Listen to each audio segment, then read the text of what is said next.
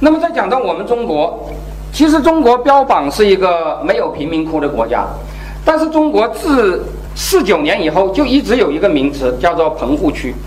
棚户区其实从建筑景观来讲就是贫民窟，是吧？但是中国的棚户区啊，其实大部分是，呃，用我们今天的话讲，叫做旧社会遗留下来的，是吧？就是那个四九年以前，中国的城市有大量的棚户区，这个棚户区基本上也是新移民。是吧？像上海的棚户区基本上都是，呃，苏北，是吧？嗯，那个苏北在比如说饥荒啊、兵荒马乱，大量的人就跑到上海，然后就形成上海的棚户区。那么，解放以后已经进来的这些人，是吧？这个共产党也没有赶他们走，那么于是他们也就获得了在棚户区呃待下去的权利，是吧？一直到改革开放。上海还是有百分之二三十的那个居民住在棚户区，而且上海的棚户区啊，根据现在像陈颖芳教授他们的专门的研究，在整个改革以前的时期，实际上绝对人口是在增加，当然这个相对人口呃是在减少，是吧？因为中国在改革开放以前呢，实际上没有怎么真的搞过棚户区的改造。尽管我们经常，呃，有几个呃典型的样板，什么北京的龙须沟了，什么上海的翻瓜弄了，是吧？赵家浜了，这是大家都知道的，用经常用来作为我们制度的优越性，呃，作为棚户区改造的样板来讲。但是这种地方其实是很少的，因为有个基本的事实就是，建国以后我们一直搞所谓的什么。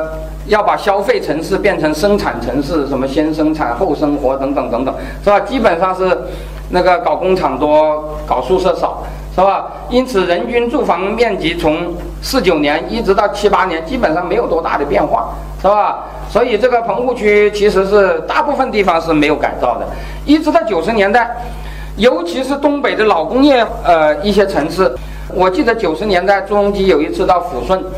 还曾经流过一次泪，说这个抚顺有些工人还住在日伪时代的工棚改建的棚户区中，是吧？他觉得很对不起，呃，这些人，是吧？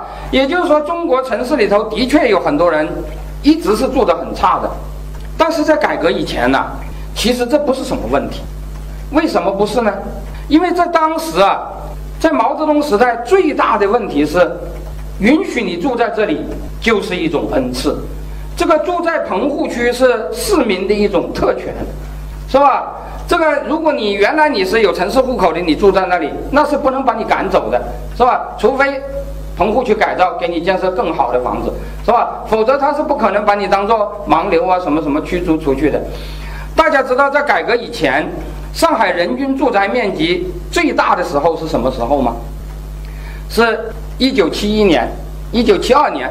那个时候，上海由于大规模搞上山下乡，呃，大概把几十万就上海居民的，就是那那个中学毕业生，基本上都赶到农村去了。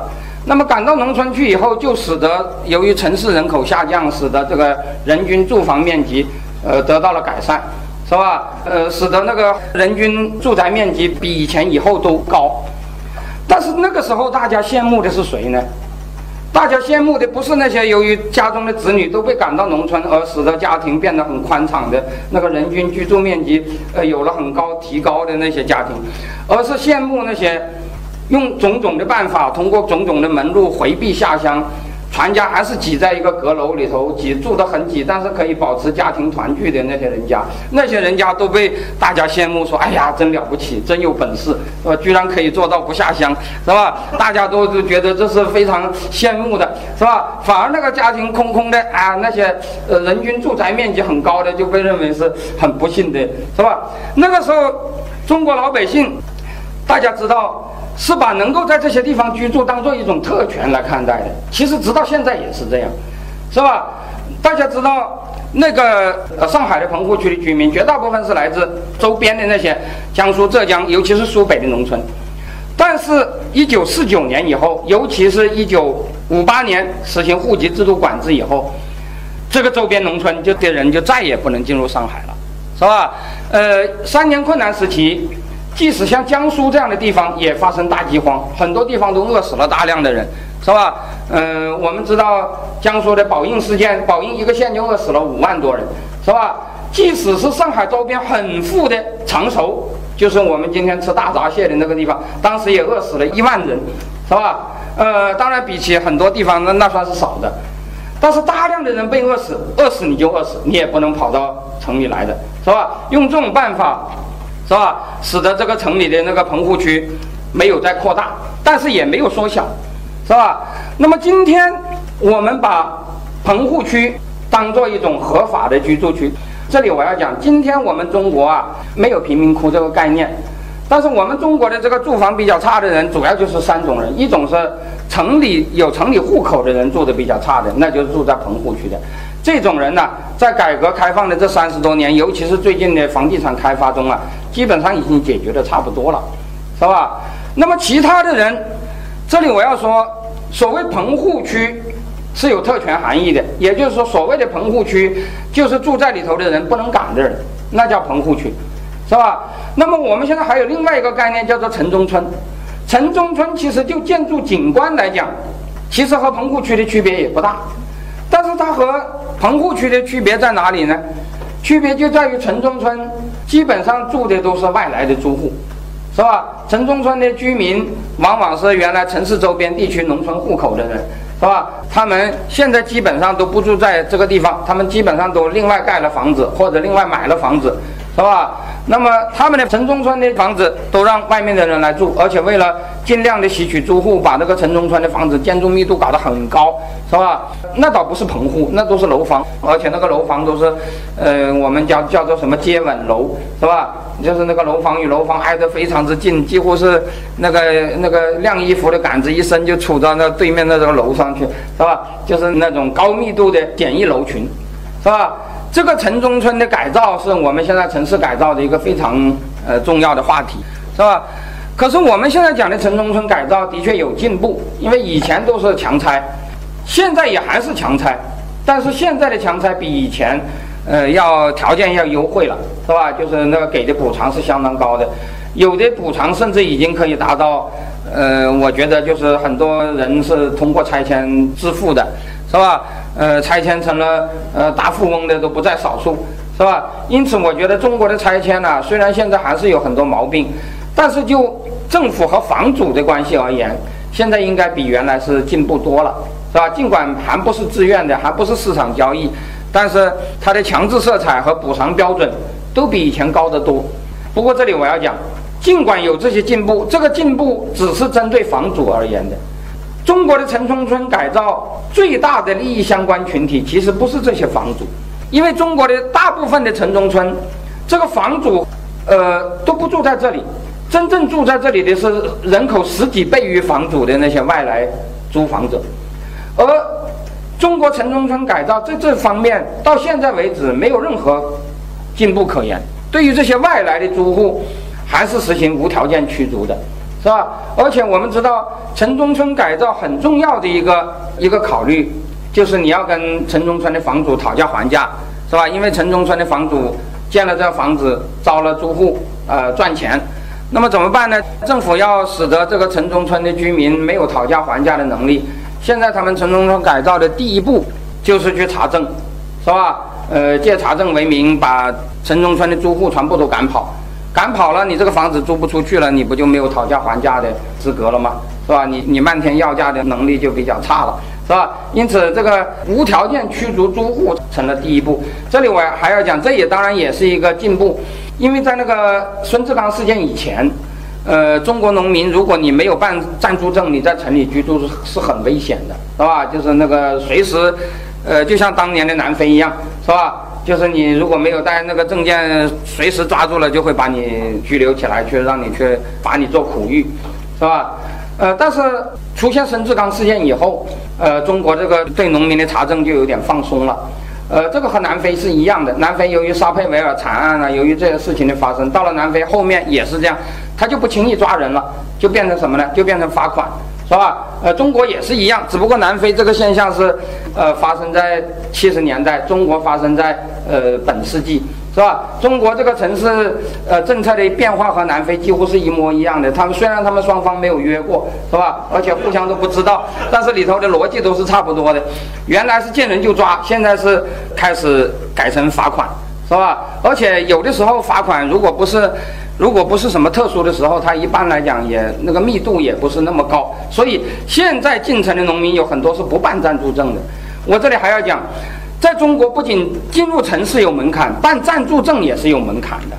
现在在很多城市都规定办暂住证，第一你要有比较长的那个就业合同，比如说你有稳定的工作，你要有呃一年以上的聘用呃那个合同。第二你还要有合法的居住场所。这个合法的居住场所，在上海、北京，在很多地方都有具体的规定。第一，你不能共租，你必须单租；第二，你人均租房面积不得低于多少多少，是吧？专门有人统计过，上海的这个外来的农民工中，能够租房住的，不是住在集体宿舍的，能够过家庭生活的，只有百分之四十几。而这百分之四十几，达到他讲的那个申请暂住证的标准的。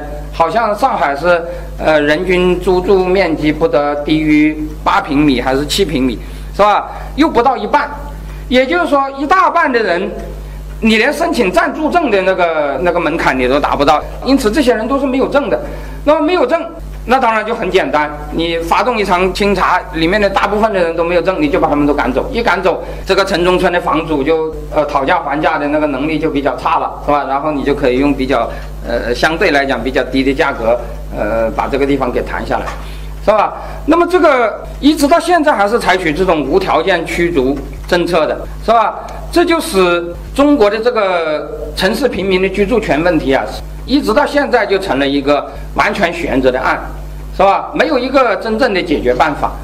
那么现在有些地方就提出盖廉租房，可是这里我要告诉大家，这个保障性住房啊，它是从西方学来的制度。可是西方的保障房制度，呃，尤其是廉租房，它本来就是为贫民区的居民设计的。也就是说，你理直气壮地住在贫民窟，没有谁能够赶走你。那么你就可以要求政府给你盖更好的房子，是吧？于是，在这个压力下，政府就盖了廉租房。可是，假如你是一见了那个政府的人，就像呃老鼠见了猫一样，是吧？呃，我们在深圳曾经采访过一些这个这些住户，是吧？我们说你们的这个条件那么差，我们报道出去。啊，让社会关心你们，他们都吓得不行，说：“哎呀，你们千万不要报，说说说，我们已经被到处赶，是吧？好不容易找到这么一个地方，你们再一报道，第二天城管就来把我们给撵走了，是吧？那么像这样的状态下，你说他们连让人知道都不敢让人知道，你说他们怎么能够去申请廉租房呢？是吧？而如果廉租房不是为这些人盖的，你是为谁盖的呢？难道是让住豪宅的人去去申请廉租房吗？是吧？所以我们现在的保障房制度啊，虽然是向西方学习的，但是这个学习由于基础的这个制度不一样，它还是有很大的问题。我们今天的保障房制度，我这里我刚才已经讲了，西方的保障房制度也有问题，但是那个问题和我们。呃的问题不一样，西方的问题是福利制度本身的问题，而中国的住房保障制度到目前为止，还是一种负福利保障制度，是吧？呃，用我的话讲，中国的住房保障制度最大的问题，就是经适房优先公务员，廉租房不给农民工，是吧？中国现在很多城市，包括北京，建了很多所谓的公务员经适房小区，实际上就是以经适房的名义给官员分配的。那个变相的福利房，是吧？这个福利房有的盖得很大，像那个广安门外的有一个小区，是吧？呃，专门有人写过这个文章，当然我不知道这个是不是事实，但是没有人提出反驳的，是吧？是一个局级单位，呃，盖了这个所谓的经适房小区，啊，有的盖到两百多平米，是吧？然后这个小区中完全是按照级别的，是吧？什么部长房、局长房、呃，处长房、科长房。这个单位只是个局级单位，但是他盖了一个部长楼，这个房盖了以后一直空着，因为这个单位只是个局级单位。然后问他为什么要盖这个房，他说我们现在正在积极申请升级为部级单位，所以嗯，我们要为以后做准备。还没有变成部级单位，已经把部长的经济适用房已经给已经给盖起来了。我们现在的所谓的保障性住房，有很大一部分就是这些房子，是吧？那么还有一部分就是所谓的廉租房。廉租房现在有人说那个标准太高，是吧？比如毛于轼老师就认为廉租房不应该有呃单独的厕所，呃，应该让富人不去争，呃，只有穷人愿意去住，是吧？这样的话，廉租房才能真正的照顾穷人。于是网上有很多人骂毛玉士先生歧视穷人，什么什么什么等等等等。其实我觉得真正的问题不在于这儿，真正的问题在于按照我们现在绝大多数城市的那个廉租房政策，有能力申请廉租房的还是本地户口的人，而本地户口的人说实在的，没有多少这种需求，是吧？如果你居住在棚户区，现在这个棚户区改造，很多房地产商都迫不及待，是吧？早就可以通过其他办法来解决，是吧？那么你不是住在棚户区，你原来住的就不错，你有什么理由去申请什么廉租房呢？是吧？所以中国如果真的要盖保障性住房，它当然就是要给真正的穷人盖的，而所谓的真正的穷人，当然就是新移民，是吧？因此，如果你不解决这个问题，中国的新移民这个问题就永远没办法解决。那么，在几年以前，这个重庆呃发展大规模城市化建设，是吧？然后有人就提出，城市化扩张那么厉害，它会不会出现贫民窟呢？呃，尤其有一个印度斯坦奇报，因为印度贫民窟很多嘛，就问重庆市的市长，这个黄市长啊，他说重庆永远不会有贫民窟，是吧？他讲的理由有三个，是吧？说，呃，政府的拆迁补偿是够的，啊，这个拆迁户可以自己去买房子。第二个是城市经济发展很快，呃，农民工进城以后都能找到工作。其实这两个理由，我觉得是根本不能成立的，是吧？因为你说，农民工进城能找到工作，他就能买得起商品房吗？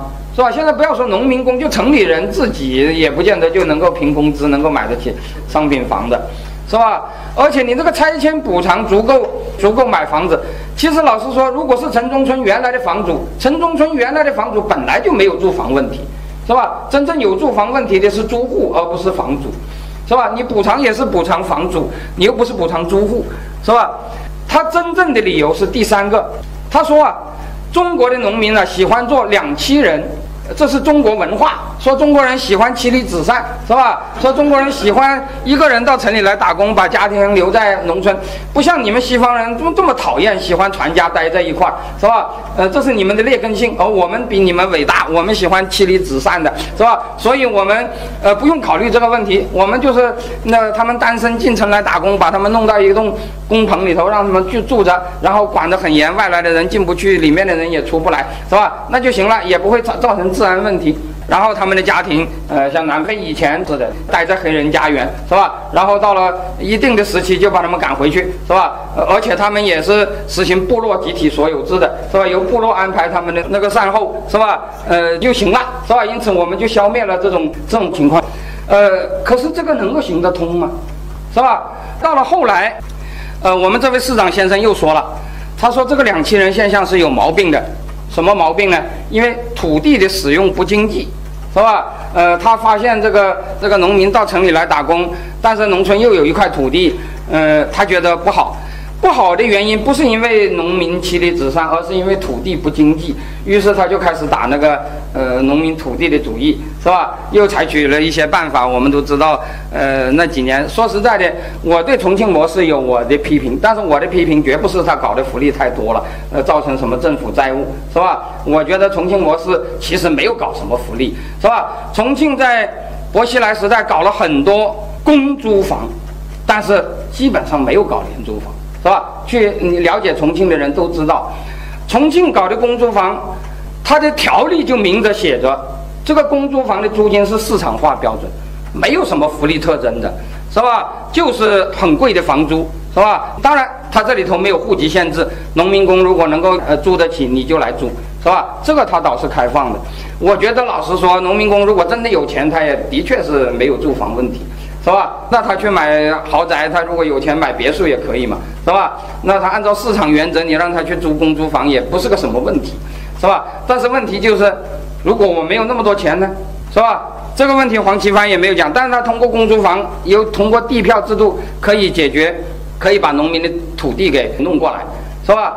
呃，其实重庆并不是个高福利地区，重庆模式也不是个福利社会模式，是吧？这一点大家是要清楚的。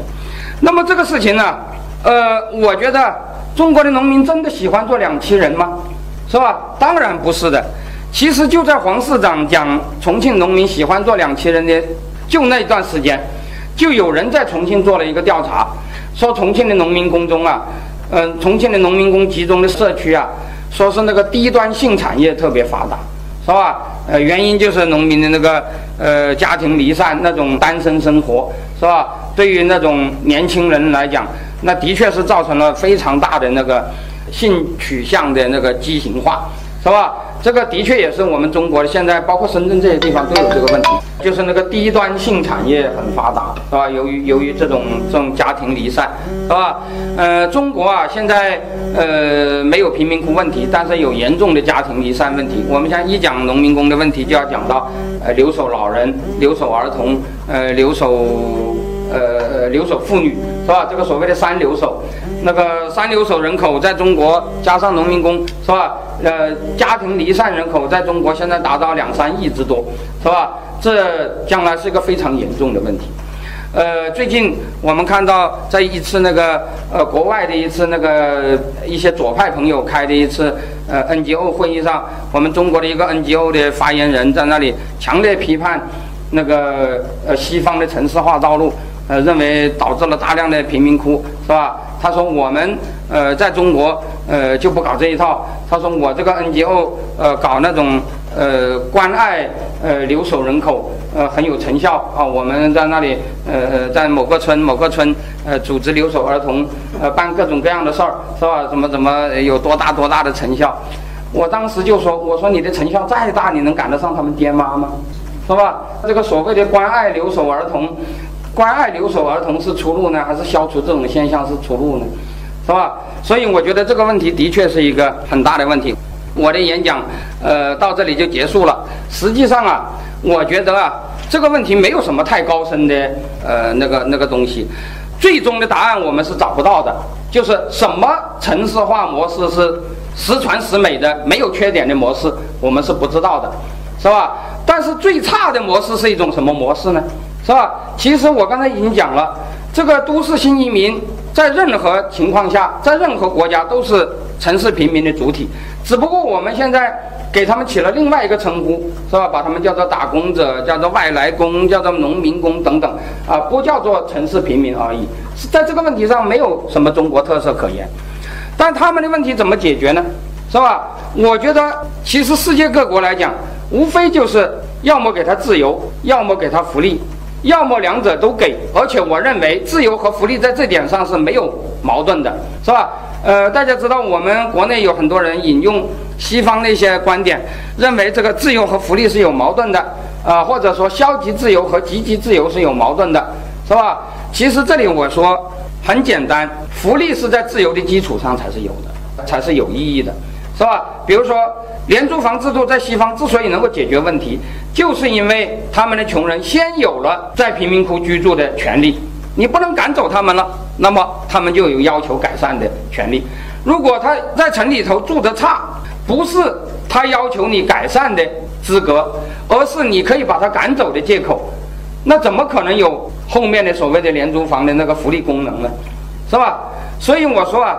要么你给他自由，要么你给他福利，要么两者都给。这三种方式都可能有缺点，但是最不可持续的就是既不给福利，也不给自由，而企图用一种两栖人的办法来避免这个所谓的城市化带来的弊病，包括贫民窟，是吧？那么这种现象既是不道德的，也是不可持续的，尤其到了。第二代移民时期更是这样，是吧？从南非的经验来讲，这个黑人家园的这个制度啊，不可持续。是到了第二代，那就是这样。那所有你即使在农村盖的这房子，那那黑人还是跑到城里来的，是吧？最终他们的问题也还是要在城里解决，是吧？所以以往的我们的那种对城市平民的这种既不给自由也不给福利的无条件驱逐政策，是吧？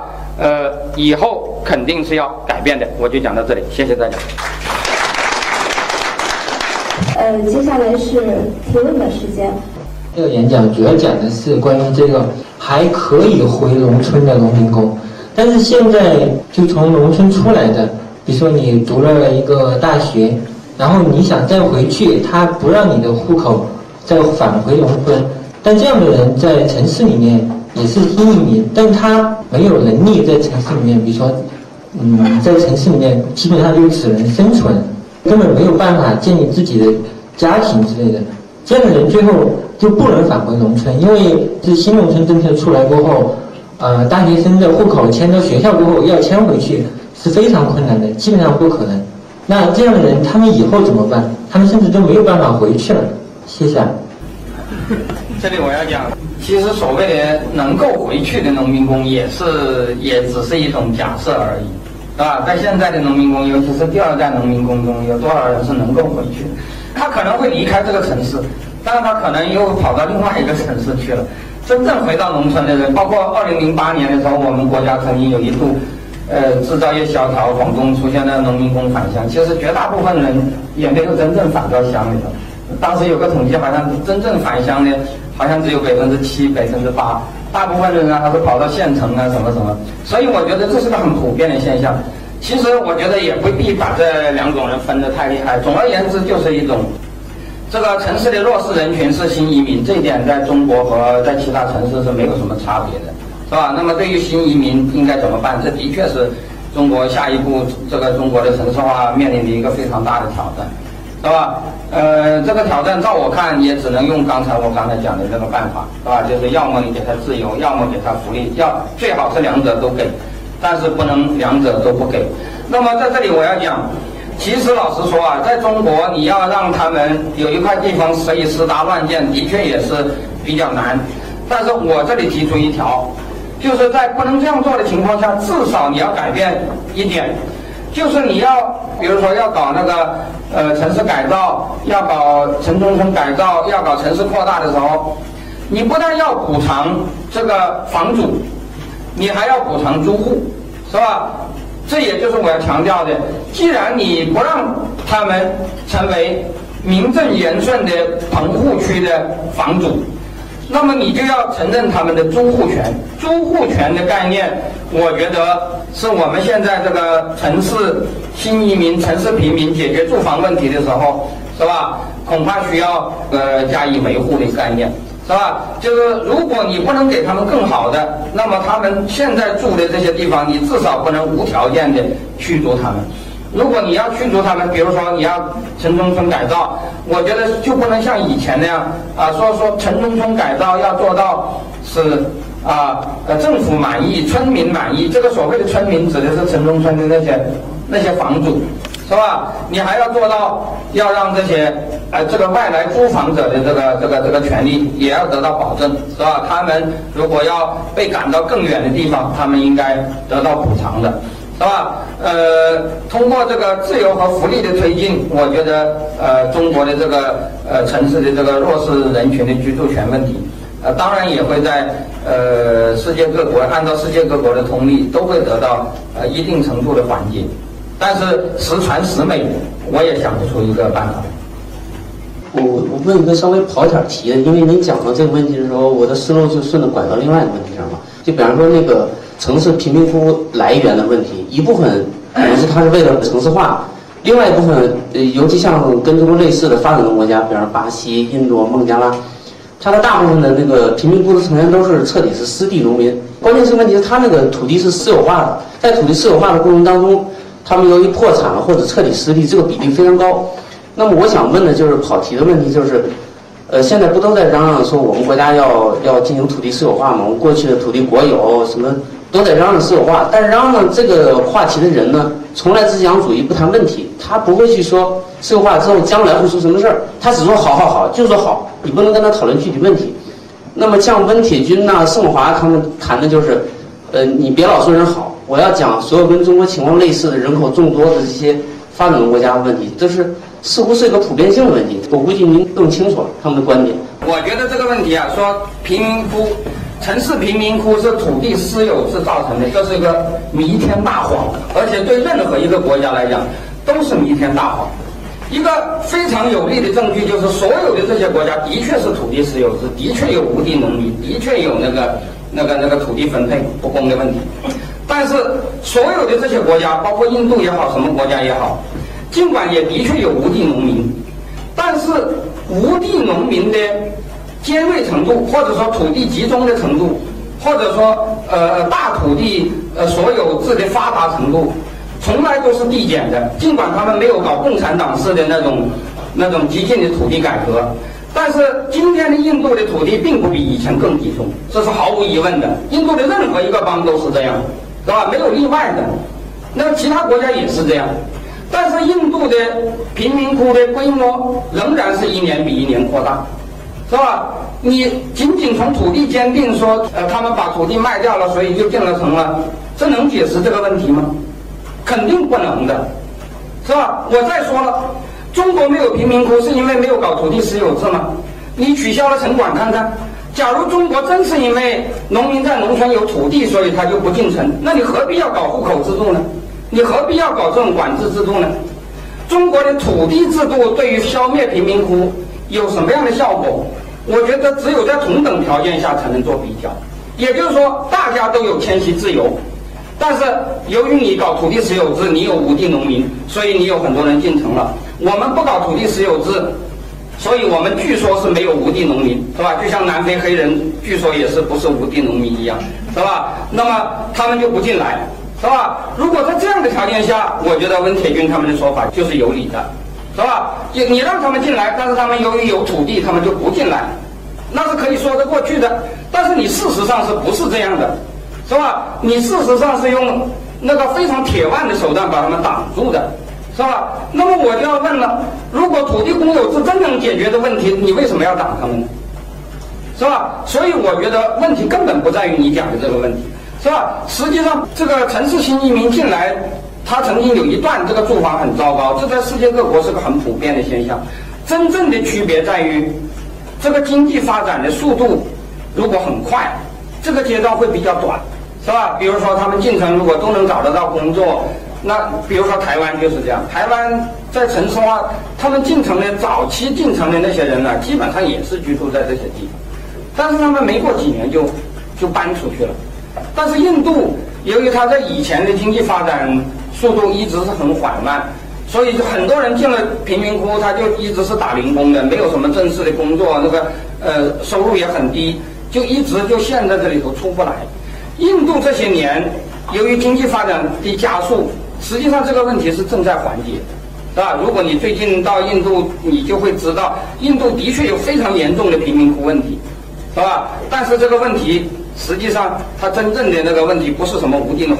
这里我还要讲一点，实际上促使人们进城的，就是一个比较经济效益原则，是吧？也就是说，你在城里比农村过得好，他就要进城。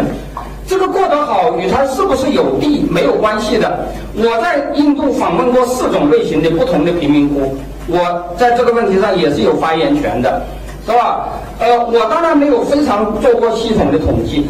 但是我接触过大量的印度的农民，他不是没有土地的，或者说他是为了进城把土地卖掉的，不是没有土地才被迫进城的，是吧？你要搞清楚一点，因为在土地私有制条件下的确很多进城的人是没有了土地，但是他这个因果关系是倒过来的，是吧？不是说他因为没有土地在农村活不下去跑到城里，而是因为他跑到城里了，他就觉得没有必要保留土地了，把土地卖掉了。是吧？如果农民真的有这样的诉求，我们为什么要抵制呢？我们把他管得死死的，这对他是更有好处吗？这里我要讲，我并不是说土地私有制就没有弊病，但是你说用防止贫民窟的理由来来剥夺农民的地权，我觉得就跟当年的南非为了让那个流动劳工制度可以维持，就不让黑人有有土地私有权一样，那完全是站不住脚的。我觉得我们中国有户口政策，户口的隔离可以说堪比种族隔离。然后这个，其实温铁军老师，我跟他也是在好几次会议上呃见到，说中国为什么呃经济发展快，是因为我们有非常优越的集体经济所有制。我当时就想问他，我就说那我们当时以前也有曾经有饿死那么多人的，也是集体经济所有制，你又怎么解释了？这个是有很多。呃，还还想问秦老师，刚才讲的那个他们在做关爱留守儿童的是哪位老师？您讲名字？我就不不想涉及了。好，好，看一下我我曾经在那个场合跟他有过一场争论。好。秦老师你好，是这样，现在网上也有一些对您的其他的批评，比如说有一个叫铅笔社的，但是他是这么说的，他说，社会的眼镜，它并不是在调鸡尾酒，福利少一点我就加一点，自由多一点我就减一点自由，它是路径依赖的。你只有先在搞定自由的这个这个前提之下，再去讲福利才可以，否则就会成了在权力垄断所有的资源，而且这个现在这个时代吧，如果你去再讲福利的话，可能会让权力有更多的这个分配资源的这个冲动。我不知道您怎么看这个。呃，其实啊，我刚才已经讲了这个问题。假如你不能让穷人有居住权，那这个所谓的廉租房就没有意义的，是吧？因为廉租房从来就是给这些住得很差的人提供的，并不是给住得好的人提供。如果住得差你就赶走他，那你，也就是说，他首先要有自由，就是说他首先要有住的权利，然后他才能享受福利。那么恰恰在这个问题上，我在福利问题上，我一直强调。是福利问责，而不是福利授权。也就是说，我强调福利的时候，一直强调是老百姓向政府要求福利，政府必须满足老百姓的要求，而不是政府指令老百姓去干什么。而且，限权和问责是并行的，一方面要限制政府的掠夺，限制政府向呃对对老百姓的侵权；另一方面，老百姓可以向政府问责，是吧？只有问责的福利才可能是正福利。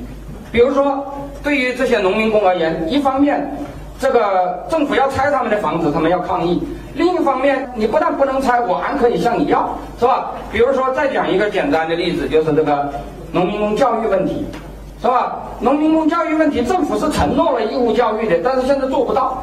政府一方面提供不了义务教育，一方面又要拆民工学校，是吧？一方面要又要剥夺农民工自己低成本解决这些问题的办法。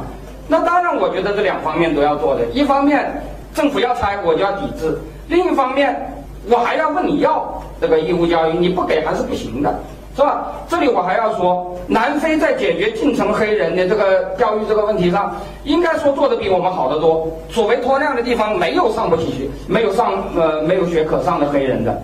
当时黑人抗议的是什么呢？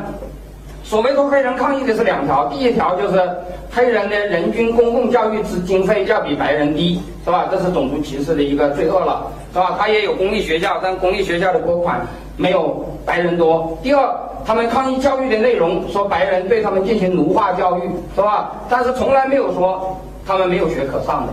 但是我们现在城市这个农民工子女上学的问题，一直到现在还是一个非常严重的问题。所以我觉得。福利是要讲的，在福利问题上，我在另外一些场合曾经一再强调，我讲的是福利问责，是吧？我们中国人的福利观念一定要有一个改变，一定要从感恩型福利观转变成问责型福利观。这个福利是我们向政府要的，不是政府恩赐我们的。政府给了，我们不用感谢；政府不给，我们就要要，是吧？在这个情况下，当然。争取这种福利和争取自由，同样的一回事，这两者是没有矛盾的。刘老师您好，呃，请问您怎么看待一些像富士康这样的企业给工人提供的这样一些居住？您有些什么样的解析？哎，谢谢。这个关于富士康这个事儿，我专门写过一篇文章，你你去看看就是了。呃，因为占用时间，我就不专门回答这个问题了。我觉得。富士康这个事件呢，的确反映了这个农民工现在面临的非常严重的处境。但是这个严重处境主要并不是企业造成，是吧？我并不想为富士康辩护。富士康也许真的是血汗工厂，而不是也许，我认为它就是血汗工厂，是吧？但是中国哪一个工厂不是血汗工厂？除了一些有特权的，什么金融啊，什么房地产啊，什么资源，除了那种垄断性的企业以外。是吧？凡是处在竞争、残酷竞争状态下的企业，都是呃那个那个血汗工厂，是吧？而且这里我要讲，农民工自杀现象早在七十年代末、八十年代初已经非常多，是吧？呃，而且当时的农民工自杀并不是发生在私营企业，是发生在国营企业中的农村来的那种轮换工、外包工，这个在我的那篇文章中都提到的，是吧？所以这个事情呢，它还是一个农民工没有办法融入城市，导致他对这个生活的未来完全失去信心导致的这么一种现象。这个不能说仅仅是某一个企业的问题。除了农民工问题的平民化，其实现在也有很多媒体关注到所谓以蚁族为代表的知识精英阶层的这种赤贫化的状况，大学生蚁族那个村庄被拆迁。那么您对这个问题有什么样的见解？谢谢。其实这是一样的，因为我讲的那个外来租户，其实就包括了这两种人。那么外来租户，那那那当然农民工可能是居住在所谓的城中村，那你讲的那蚁族居住的一些地方，可能在社区，上是另外一些社区，什么宋庄啊，什么什么什么这一类的地方，对吧？但是我刚才讲的就是，呃，中国现在特别需要解决的就是这个租户权问题，而且中国的这种特殊的租户权。是指的相对于政府而言的租户权，不是相对于房主而言的租户权。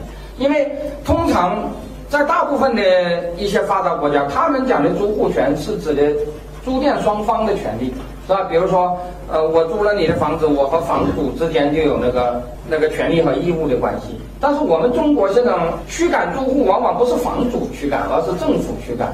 所以我们现在讲的租户权是面对政府的租户权，这个租户权。其实是作为那个贫民窟居民，你比如说我举一个例子，那个缅甸哦不是呃金边，这些年有个非常大的事件，就是那个万古湖拆迁事件，就是一个中资公司，呃用中国方式在金边市中心搞大规模的拆迁，把那个把那个平民都赶走，那那就是贫民窟，是吧？呃赶走引起了非常强烈的抗议。那么万古湖的这些居民呢？他们住的很简陋，有的就是纸箱子盖搭搭成的房子，是吧？呃，政府驱赶他们是强制的，但是都给了补偿，是吧？一个就是纸箱子搭的房子，他要给八千美元，啊，八千美元当然是很少的数字，但是柬埔寨要比中国穷得多啊，是吧？而且这个纸板的房子也是用我们中国的话讲就是违章建筑，如果赶走你是绝对没有那一分钱都不会给你，不把你打个半死就算便宜你了，是吧？那么这种状况就是在中国是不可能的，因为中国根本不承认他们有这个棚户区的这个所有权，是吧？中国不是没有人住在棚户，中国住在城市周边地区的打工者，有的就是自己盖的棚户，但是你自己盖的棚户，他也是租农民的地皮，在农民的地皮上盖的，他仍然是租户，是吧？所以我要讲的这个，在中国啊，这些人的权利就变成一种租户权，是吧？就是你不能随意赶他们。刚才那位人说，哦，我们现在。呃，比如说新毕业的大学生买不起房怎么办？其实我觉得不光是新毕业的大学生，任何穷人都是这样，是吧？如果你买不起，你就租，是吧？那么你租，你可以要求政府改善你，是吧？那么政府如果他好的话，他就可以呃有一些那种二次分配啊，有些住房保障啊，可以解决你的问题。如果做不到，他至少也要允许你有低成本解决的空间。是吧？他不能把你这个低成本解决的空间也给堵死了，那就把人逼得没路可走。好，非常感谢秦老师。是秦老师讲的城市新平民的权利的问题，是讲两个方向，一个是给福利，一个是给自由。我在今年二月份正好又去了香港，而且我们看了他的公屋区，了解他们的中原政策。我们在天水围的是，天水围是一个三十多万人的一个公屋区，然后这里我们进了一个公屋区家里去探访，他来自大陆，他这有三个女儿，三个女儿未成年，三个女儿每一个月可以能够有一千六百元港币的这个经费，可以供养他们成长。那他其实他还有很多不满，我当时就问他一个问题，我说如果觉得你是在大陆，你会是一个什么状态？他不假思索的回答说。如果大陆，我早就死了，没有我了，也没有三个女儿了。所以我当时说，这就是大陆与香港这本质的区别。谢谢秦老师。这里我要说啊，其实大家可以看看那个，呃，马克思在《资本论》中讲的那个血腥立法的那些章节。其实中国目前就处在这种状态，是吧？中国这个制度下对富人是不是很好，我不知道，但是对穷人的确是恐怕是全世界最差的，是吧？我就讲这个。好，谢谢。